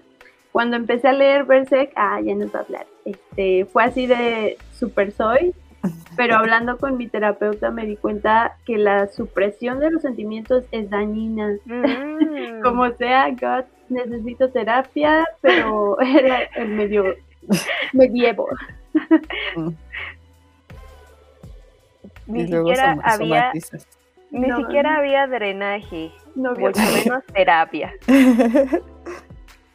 y dice Crucabu, hola Crucabu. Saludos chicas, aquí gastando mis datos por ustedes. Ah. Umi, de mi bueno llama bebé, no vas a estar hablando.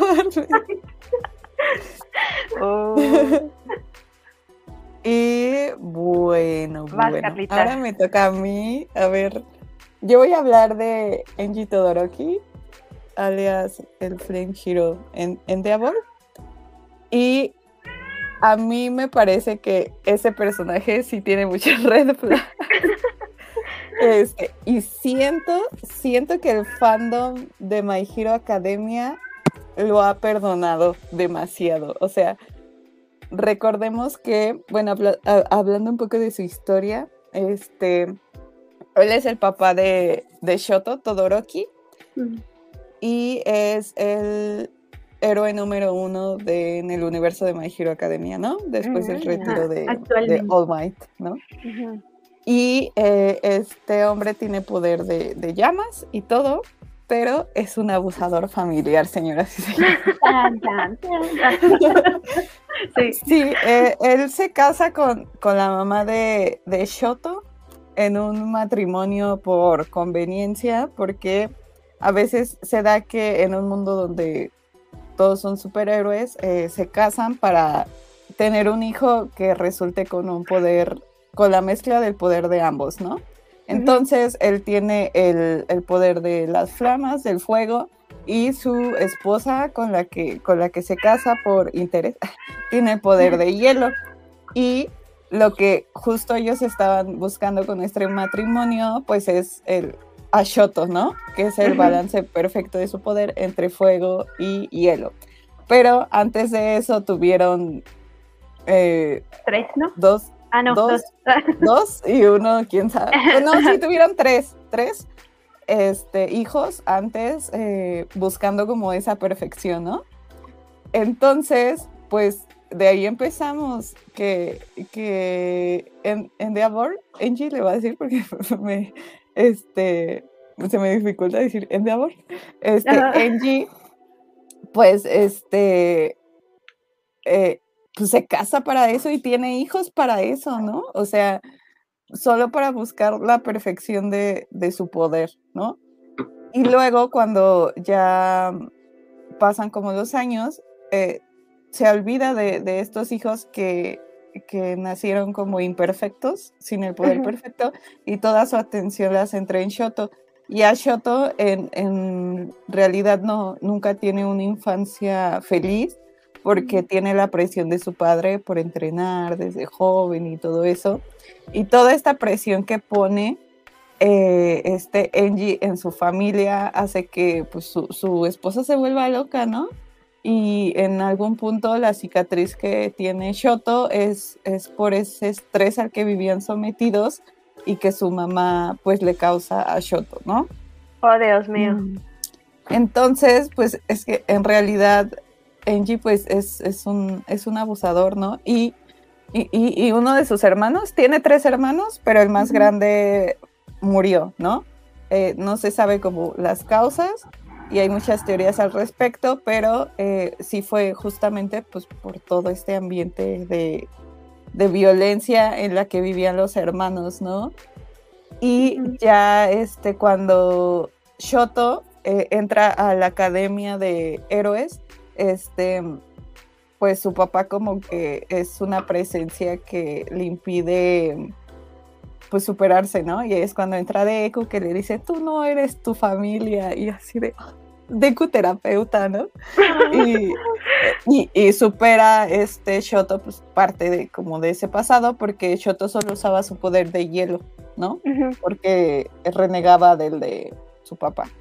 Y eh, más adelante, cuando eh, Endeavor pasa a ser el héroe número uno, pues se da cuenta de que pues no lo hizo tan bien en su vida personal, o sea, tiene todo este éxito profesional de alguna manera y trata de reencontrarse con eh, sus hijos, ¿no? Pero pues está del nabo porque pues años de, violencia y de, de, de ser pues un, abusador, ¿no? Y ahí yo no siento en realidad que fue bien lo que el autor quiso hacer ahí, si esa era en, su inicio una, este, una línea de personaje para Endeavor, pero sí se me hizo un poco extraño. No diría que forzado, pero raro, ¿no? Porque sí, sí, sí tenía Endeavor esta carga eh, al principio de la historia de ser pues un abusador y como que así de repente lo cambiaron a que, ah, ya quiero conectar con mi hijo. Incluso en ciertas eh, escenas es muy cómico el intercambio que tiene, ¿no? Y lo cual a mí como que me choca un poco. Y luego este, eh, pues tratan como de, de, convivir y todo, pero pues obviamente hay mucha fricción ahí también con los otros hermanos y todo, ¿no? Y este, luego, luego pasa eh, ya como un poco de en el fandom y todo, que tienen como este shipeo con Hawks. Y siento que a través de ese shipeo con Hawks, como que se le ha perdonado mucho a, a Endeavor, pues todo su pasado, ¿no? Y es ahí cuando yo digo, ay, no, ¿qué, qué está pasando, no? Y, y, pues obviamente lo mandaría a terapia porque es un abusador, gracias. Y este, y, y, y, si bien siento que pues ella no es la trama principal, entonces si lo mandamos a terapia, pues no sé, no se acaba la serie. No importa. Este, pero como que sí sentí yo que ahí un poco el autor falló al hacer el, el cambio. Este, porque pues sí lo estaba pintando como un personaje un poco villanesco, ¿no? Para Shoto. Y de repente ya es como de, ah, ya quiere ser un buen padre y todo, y le sigo estos momentos cómicos y a mí como que me, me salta mucho, como que lo esté redimiendo tanto, o sea, igual cuando se pelea ajá, con los Nomu y que se convierte como el ejemplo para un, un, un niño como que digo, mmm, qué conveniente esto. No me gusta. No, no me cae bien en de ahora que es muy sensual, la verdad. Sí, mira, yo ya lo googleé y sí se antoja, ¿eh? Sí. Aparte me gusta el chip con, con Hux. O sea, siento que son diferentes. Pero me, me gusta mucho. Ay, no sé, sí, yo también pienso lo mismo. O sea, de que definitivamente necesita terapia, sí necesita terapia. Y sí, también este, es ese cambio que te quedas así como de, ¿qué onda? ¿Qué está pasando? O sea, viene siendo un maltratador, porque yo amo mucho a Shoto. Este, vienes maltratando a tu hijo. Eh, no sé si también creo que sí en el anime comentaron que igual este el hijo que murió, el hermano, este era también por esa presión que le estaban metiendo demasiado este su padre. Y pues ahora el cambiarlo, que incluso hay una escena en donde eh, es como si estuviera él, creo que no, no recuerdo si cocinó o se sentaron todos a la mesa a comer como si fuera una familia tranquila que pues así se sacan de onda todos. Bueno, está bien. Uno de los hijos así como que se queda así de yo no voy a aceptar esto porque también está, está pasando en su relación familiar. Pero sí, o sea, definitivamente de que tiene todas las red flags. sí. A ver, yo, yo aquí tengo una duda porque pues ya lo, ya lo dije mil veces, no he visto My Hero. Eh, ¿Qué pasa con los otros hermanos, con los otros hermanos de, de Shoto, los que sí están vivos? O sea, me imagino que no se les da tanta luz en la historia, pero digamos un, sondeo rápido, ¿cuál es su estado mental? Ah, ¿Y pues, tienen poderes? ¿Son héroes? No sé, ¿qué hacen en la vida? Sí tienen poderes, pero no son héroes. Ajá. Em, su, su, hermano eh, más grande, el que ahora es más grande, creo que sí es más grande, o es el del medio. Pero él, ese no, no le habla a su papá, o sea, sí lo reodia, lo reodia, ¿no? Y la hermana como que sí trata de ser más conciliadora y decir, bueno, estamos aquí, hay que este, apoyarlo. Hay que intentarlo, este papá, mi papá quiere cambiar, vamos a como intentarlo y así. Y pues el otro no lo odia así, lo odia, no puede ver a su papá, en verdad. Y Shoto, pues Shoto, ¿no? Ajá. Shoto es también siento que un poco autista a veces. Eh, Shoto como que a través de Deku, como que le perdonó muchas cosas a su papá Entonces es más fácil para él pues llevar esta convivencia, ¿no? Y también hay un acercamiento con este con su mamá porque está internada en una clínica. Ajá. Y, pues ya, o sea, sí está interesante eso. Pero a veces siento que, el mangaka como que deja esas tramas de lado, pero, o sea, tiene razón porque pues no es la central, pero es muy interesante. Lo es, lo es. Hasta incluso lo que está haciendo con los villanos, ¿no? Porque creo que esta quita fue, sí, la quita, sí. Fue este, enfocada, ¿no? A la parte de los villanos.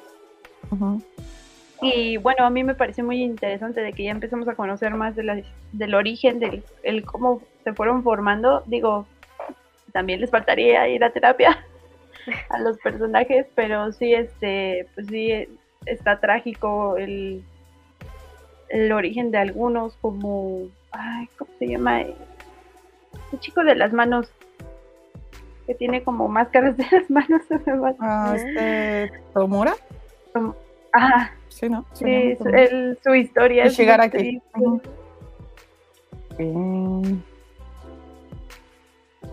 Sí, no sé, a mí, me, está gustando esa parte, pero sí, como dices, este, sí deja como muchos vacíos en esta, en, en estas pequeñas historias que no son parte de lo que es este la trama principal. Pero sí, no sé, ya no. y vamos a leer comentarios. Sí, sí, sí. Mm. Este, Marlene Funada. Ay, ya, ¿por qué? Yo no estoy haciendo nada. Ahora sí no hizo nada. Pero es un buen momento para funarle. o sea, no soy el reemplazo de Kurabu para Dice Midori. Es una red flag andante ese güey, no manches, yo nunca lo voy a perdonar, pero si Shoto lo quiere en su vida, puedo vivir con eso. Pues si lo perdona Shoto, ¿quiénes somos para juzgar? Sí, sí, sí, Nadie puede. ¿no? Umi dice yo jamás, jamás voy a perdonar a nada a Lenji por dos, Umi. Lo podré shipear con el Hawks, pero él sí no tiene derecho de perdón cuando lo que moví, cuando lo que moví lo motivó, ¿no? Lo movió. Ah, lo motivó fue el juego. Sí. Ah. Podré ver los fanáticos cochinotes del, en Hawks, pero por mí que se muere el güey. Sí.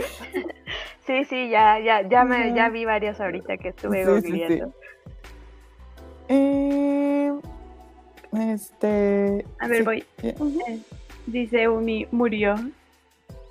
Carita. Carita coqueta. ah, ya sé por qué. Este, Midori dice, igual no siento que ah. sea forzado, pero como, pero, ah, pero, como si se faltó, como que sí faltó, fue un salto incompleto. Sí, como que se siente raro ahí, ¿no? Pero es un viejo sabroso. Ay, sí. sí, pechugón. ahí no puedo verlo hot porque está... está pechugón. Sí, está. Ay, ups, sorry. Dice Midori por último. No quiero dar spoilers, pero vendrán cosas adelante sobre nuestra familia favorita de los Todoroki. Ay, ya sé. Ay. Qué bien enterada está esa Midori, ¿eh? Mm.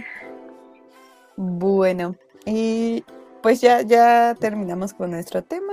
Vamos a la última cápsula del episodio y nos despedimos. Yay. Mm, esta semana festejamos algunos cumpleaños importantes y otros no tanto, la verdad. Felicidades a Kazuya de Rena Girlfriend, Miroku de Inuyasha, Gouter de Los Siete Pecados Capitales y Yukimoto de Yu-Gi-Oh! Yay. Yay menos caso y ya. Sí. Ni, no se nota que nos cae bien. Y pues bueno, esto fue todo. Se puso muy, muy bueno el debate con oh, todos ustedes en el chat y estuvieron buenos los personajes que escogimos mandar a terapia. Y creo que, creo que el tema da, da para mucho, ¿no? O sea, es un tema bastante interesante. Sí. y bueno, Eh, ya saben que nos encuentran en nuestras redes sociales, estamos en todos lados como Moshiroi Podcast. Este, y tenemos Instagram, Twitter, Facebook, TikTok. Eh, pues ahí, en todos lados nos encuentran. Todo en la vida. Por cierto, hablando de redes sociales y de personajes de anime y de psicología, si quieren, este, no sé, como que ver un poquito más de este tema y de la voz de profesionales de verdad. en, Insta hay un ah, hay un perfil que se llama psiconectadamente, psiconectada.mente, eh, que justo pues no solo utiliza mucho ah, muchas gráficas de anime, muchas imágenes de anime, sino que también pues ahí abordan un poquito los personajes, te van como poniendo ejemplos y etcétera, etcétera. Está muy, muy, muy, muy cool. La verdad, me encanta lo, que hace, me encanta el, ah, el contenido de ese perfil. Entonces, si, si quieren ahí informarse un poquito más y de dónde sí está bueno, este, ahí pueden checarlo. Sí, está buena la cuenta. Y pues ya, eso fue todo. Muchas gracias por escucharnos. ¿Quieres decir algo, Marianita? Final. Em, ah, pues sí, muchas gracias por llegar hasta esta parte de final del programa. La mayoría, este, ya, ya van, este, ya les va ganando el sueño, eh, pero está chido porque, pues sí, a pesar de que ya son las 11, bueno, ahora no terminamos. pero estén aquí, pues sí, este, es muy significativo para nosotras. Gracias, chicos. Y también por las aportaciones que, que nos dieron los comentarios, son muy buenas. Este, digo, también aprendimos nosotros varias cosas que no sabíamos y nos llevamos recomendaciones como siempre. Sí. Sí, pues muchísimas gracias por estar aquí con nosotros. Estas conversaciones que se ponen así son las que más, más disfruto. Entonces, de verdad, de verdad, muchas gracias por acompañarnos y pues por ahí un saludito a nuestros escuchas del futuro. Y ya. Y eso es todo. Muchas gracias. Bye. Bye.